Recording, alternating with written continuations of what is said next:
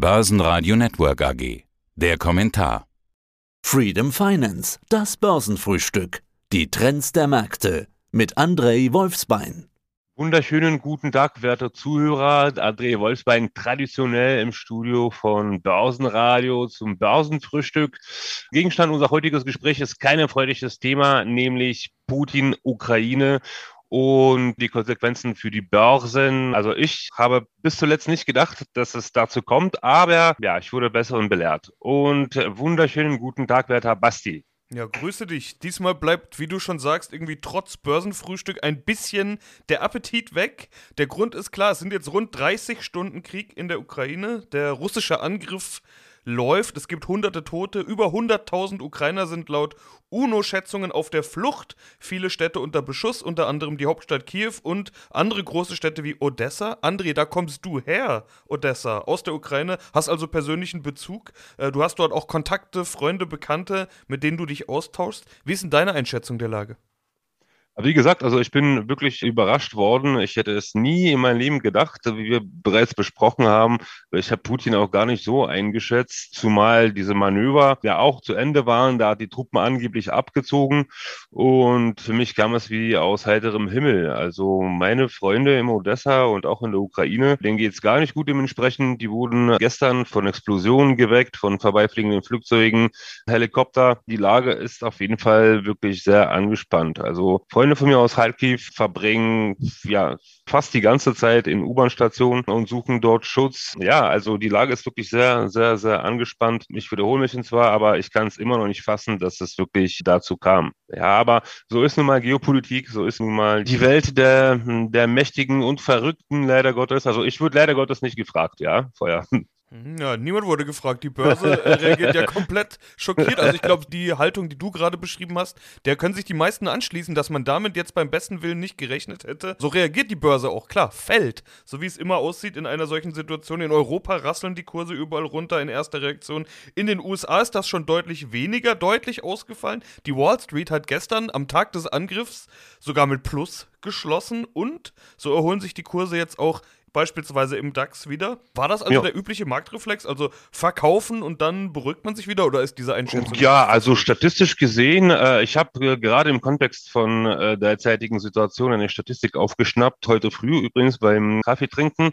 Also wenn wir die fünf großen Kriegskurseinbrüche äh, von Dow Jones seit dem Jahr 1940 analysieren, ja, da hatten wir zum Beispiel bei deutschen Einmarsch in Frankreich, also 1940 hatten wir einen 13-tägigen Kurseinbruch, ja, von 17 Prozent. Allerdings äh, hat sich die Börse dann nach sechs Monaten wieder aufgerappelt.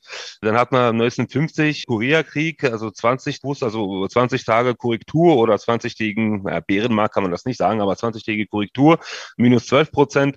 Nach sechs Monaten waren es wieder plus 19. Ja, ähm, US-Angriff auf Kambodscha, 70er, also 1970. Innerhalb von 27 Tagen hat der Dow 14 Prozent abgegeben. Nach sechs Monaten notierte er wieder plus 21 Prozent. Ja, Kuwait 1990, 13 Prozent minus, nach halbem Jahr 16 Prozent plus. Und 11. September 16 Prozent minus und nach sechs Monaten gar 30 Prozent plus. Ja, von daher, Amerika ist ja über den großen Teich. Die rappeln sich auf jeden Fall schneller auf, als wir es in Deutschland tun werden, weil das quasi vor unserer Haustür passiert. Naja, also ich würde es nicht sagen, politische Börsen haben kurze Beine. Also hier sprechen wir ja nicht von Politik, sondern wirklich von Interventionen durch bewaffnete Truppen. Aber ja, der Mensch auch die Börsianer, die neigen dazu, rein psychologisch gesehen, das Schlechte zu verdrängen und auf das Gute zu hoffen. Und hier signalisiert die Börse auf jeden Fall auch solche Entwicklungen. Wenn wir jetzt äh, die russischen Märkte sehen, ja, also vor allem durch die Sanktionen gegen die russischen Banken, also sei es die Sperrbank, was jetzt knapp 55 Prozent abgegeben hat in den letzten Tagen, sei es die WTB, etc das wird Russland treffen, das wird Russland hart treffen. Ich meinerseits werde jetzt, also ähm, ich war noch nie Freund von russischen Aktien oder von russischen Märkten, muss ich auch gestehen. Aber jetzt werde ich aus Prinzip nicht äh, russische Aktien handeln, weil ja, also solange der Putin noch in seinem Thron sitzt, werde ich aus Prinzip russische Märkte boykottieren, sage ich dir so, wie es ist. Mhm, mhm. Aber ich habe in den letzten Tagen auch von anderen Experten des Marktes und Osteuropa-Experten gehört, russische Aktien sowieso Finger weg von gerade, also auch Genau, genau, genau. Also war ja auch immer meine Einstellung. Also ich war noch nie Freund von russischen Aktien, gerade aufgrund der politischen Gegebenheiten. Also ich habe letztens auch ein Interview mit Buffett geschaut, irgendwann mal aus 2010 oder so 2014. Da wurde auch gefragt, wie seine Einstellung zu Russland ist und er hat gesagt, dass Russland für den No-Go ist, aufgrund, ähm, der war mal bei Jukos investiert und dann wurde der Hodorkowski einfach mal in den Knast gesteckt und Jukos wurde da also äh, verstaatlicht, also quasi verstaatlicht und auch Buffett dreht schon seit Jahren ab, da in Russland tätig zu werden. Also wie gesagt, ich war nie Fan von Russland, ja, als Markt. Jetzt bin ich gar kein Fan von Russland äh, generell. Ja, kein, kein, kein Wunder. Aber ist nicht nur was die Märkte angeht, ja. Wobei ich klar sagen muss, also ich liebe Russen nach wie vor. Also Ukrainer und Russen ist für mich aus meiner Sicht, es ist ein gleicher Volk. Meine Abneigung ist gezielt nur gegen ein paar Personen gerichtet die da jetzt ja an der Macht sind.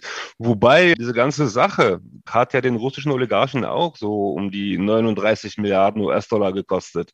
Von daher kann ich mir auch gut vorstellen, dass die Pseudo-Bourgeoisie sozusagen auch mal ein Revolt anstellt, wie es damals war im Zahlen Russland und versucht, den guten Putin vom Thron zu stoßen. Aber kann ich mir gut vorstellen. Also das kann ich mir wirklich gut vorstellen. Ja.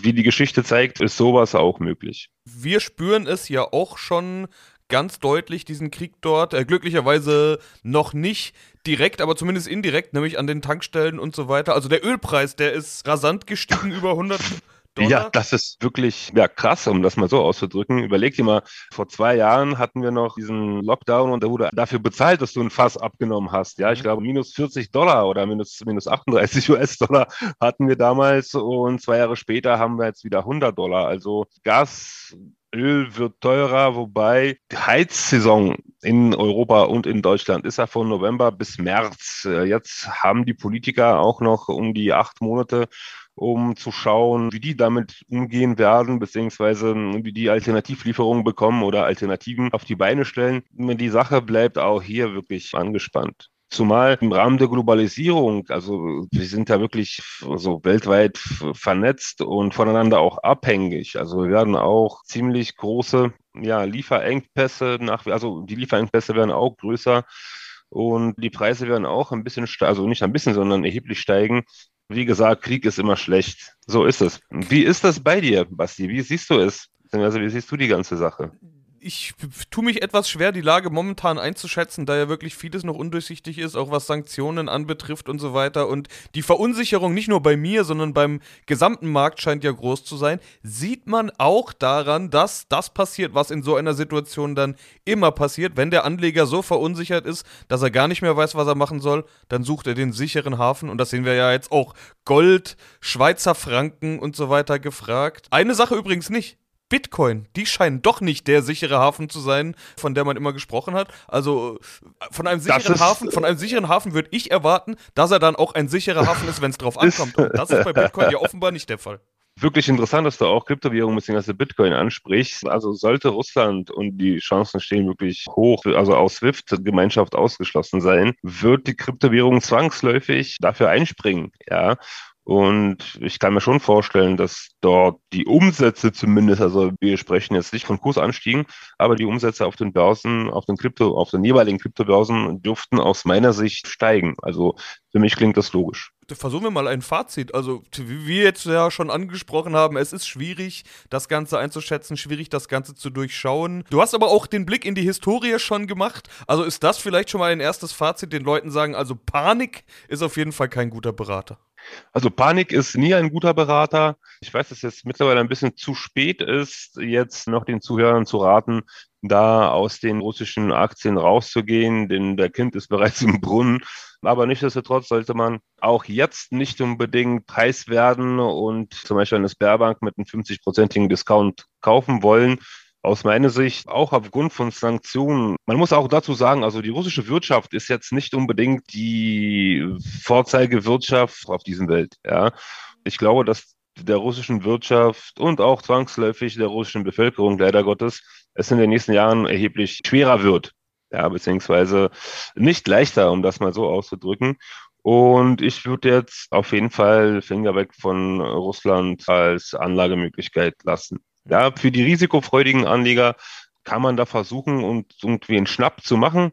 Konservativ werde ich jetzt die Investment in russische Wirtschaft oder in russische Aktien nicht bezeichnen. Na, und, und also, der Rest der Märkte, also wir sind, wir sind jetzt ja gerade überall gefallen und man sieht heute schon eine erste Gegenbewegung. Äh, da jetzt mitzumachen, ist das voreilig? Ist das ein bisschen vorschnell? Sollte man noch anschauen, wie sich die kriegerischen Handlungen entwickeln, was für Sanktionen kommen und so weiter? Oder kann man auch da schon wieder zugreifen? Also für die risikofreudigeren Anleger, also das sehe ich ja auch in meinem Mandantenpool. Also gestern habe ich sehr viele Geldeingänge verzeichnet und auch sehr viele Käufe. Ja, also viele, viele versuchen jetzt auf, auf den Zug zu springen, da ich eher wenig spekulativ an die Sache rangehe. Ich versuche ja Aktien zu kaufen, die wirklich Value haben und ob ich die jetzt kaufe oder zehn Prozent teurer, ist mir unterm Strich egal, weil ich kaufe die Aktien für längere Zeiten aber manch einer versucht, die Lage für gute Einstiege zu nutzen. Und ja, wie gesagt, mit, mit einem Risiko nach wie vor immer mit Stop-Loss absichern und dann schauen und hoffen, ja, dass es alles wenig positiver wird im Vergleich zu jetzt. Ja, schauen und hoffen, dass sich das alles in, hin zum Positiven wendet. Das tun, glaube ich, nicht nur Anleger, sondern das tun wir alle. Dann hoffen wir das mal. Dann sage ich André soweit vielen Dank. Herzlichen Dank und bis zum nächsten Mal. Hat mich gefreut. Und ich hoffe, dass wir beim nächsten Börsenfrühstück auf jeden Fall über was ja, Erfreudigeres sprechen können. Das Börsenfrühstück mit Freedom Finance. Mehr unter freedom24.com. Börsenradio Network AG. Das Börsenradio für Privatanleger.